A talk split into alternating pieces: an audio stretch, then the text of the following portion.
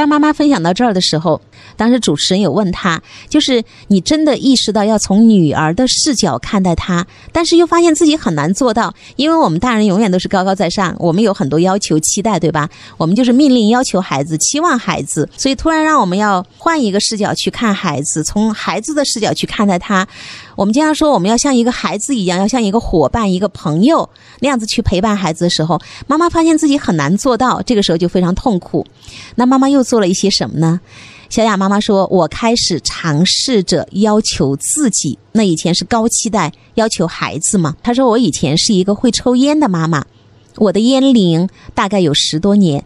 我记得女儿五年级的某一天，我决定做一件女儿要求我做的事情——戒烟。现在大概有一年半的时间了，我真的一根烟都没有抽过。我想，我要求女儿做事情，那我自己应该先做到。这个就是我做的第一个改变。接下来呢，我就去努力的读书。以前我也会去看书，但看书的时候呢，我总会去看一眼女儿，我有没有影影响到他？但是现在我不是了，我是真的想知道我哪里做的不足，哪里需要改变。其实。这是女儿在引导我成长了。有的时候，虽然我们家长懂了很多道理，但是要把它付诸行动，实际上是很难的一件事。即便那个时候，我意识到了好多我自己的问题，但不得不承认，当我对女儿慢慢放手，不再那么严厉的对待她的时候，女儿是有退行的。她的退行让我更加责备自己，让我感到无力。那这也是很多家长朋友们遇到的一个问题，就是当我们完全没有办法的去帮助到我们孩子的时候，我们只好放。手就是很无奈的一个放手，其实那个放手呢，就是几乎管不了了嘛，管不了孩子，当然就会进入一个混乱期，一个倒退期啊，我们叫退行，妈妈就会更无力，她会更痛苦。每当我看到女儿退行的时候，这个时候妈妈呢，她有一个训练自己的方法，妈妈就会去告诉自己，这是我曾经的因。结下的果，所以呢，我要给女儿充足的时间，我一定要相信她。妈妈会在心里面天天念这句话，同时妈妈还是会去做一些专注于自己的事情。后来我就去跑步，我去运动，我做一些能够让自己充实起来的事情，我让自己保持思考。就这样，我慢慢的成长起来了。妈妈说，改变的最初，女儿退行。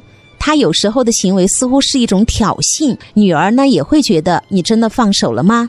他就会有一个试探的态度，他会去不断的来试探我。我记得当时女儿看《哈利波特》的时候，有时候会看到半夜一点多钟，我能感受到她是忐忑的，她不太相信我真的不会再去像以前那样去责备指责她。事实上，我也是焦虑的，但我努力把这种焦虑。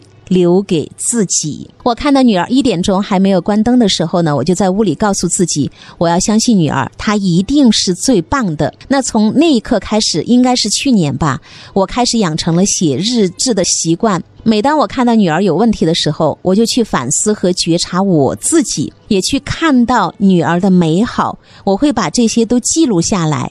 如果当下我解决不了，我就去跑步；如果今天解决不了，我就留到明天。但是我一定不会再去责备我的女儿了。我发现女儿慢慢的开始相信我。爱跟我聊天了。六年级有一天，他因为看书太晚了，第二天早上没有起来。我还是很开心的给他做饭，他很惊讶，问道：“你不责备我吗？”我说：“没关系啊，学习是一辈子的事儿，不要在意这一天。”结果第二天，女儿继续不起床，依然不想上学。但是不知道为什么，在那一刻呀，我就像是有一个神奇的力量敲醒了我。突然间，我问了自己一句话。女儿为什么连续的不想上学了呢？她一定是遇到问题了。我走到女儿跟前，问她：“女儿，你是不是特别不想上学？你现在是不是觉得特别累？要不然我们来一次说走就走的旅行吧？”女儿的眼睛一下变亮了，她看着我说：“真的吗？”我说：“真的。”你来想，这次旅行需要几天？我们要去哪儿呢？女儿开心的在屋子里跳了起来。那看到我们的老朋友啊，一位妈妈呢还在跟我互动，自己呢现在就是让孩子放手管理手机，已经有很长一段时间了。啊，其实我想告诉这位妈妈，你现在我个人认为最缺的就是那种坚定，信任孩子，不要摇摆。所以妈妈始终呢是不够坚定，你是一直动荡不安的。家长有多无惧，你的孩子就会有多么的强悍。就是你不惧怕，你特别信任你的孩子，你的孩子一定从你这儿感受到力量，他一定会超出你的预期。你今天有一句话，你告诉我啊，在群里你说我希望他快乐，我就快乐了，还是把顺序搞反了？当下需要你成为一个最快乐的妈妈，也要找到自己的幸福，这是你的课题。后呢，我们继续来看一看小雅妈妈的分享。在女儿连续不想去上学的时候，她说，在那个时候她有一个神奇的力量，她一点都不焦虑，反而站在了孩子的角度。那天正好是周二，女儿跟我说：“那我们去北京吧。”我说：“哎呀，那要好几天呢。”女儿跟我说：“咱们就周末前回来吧。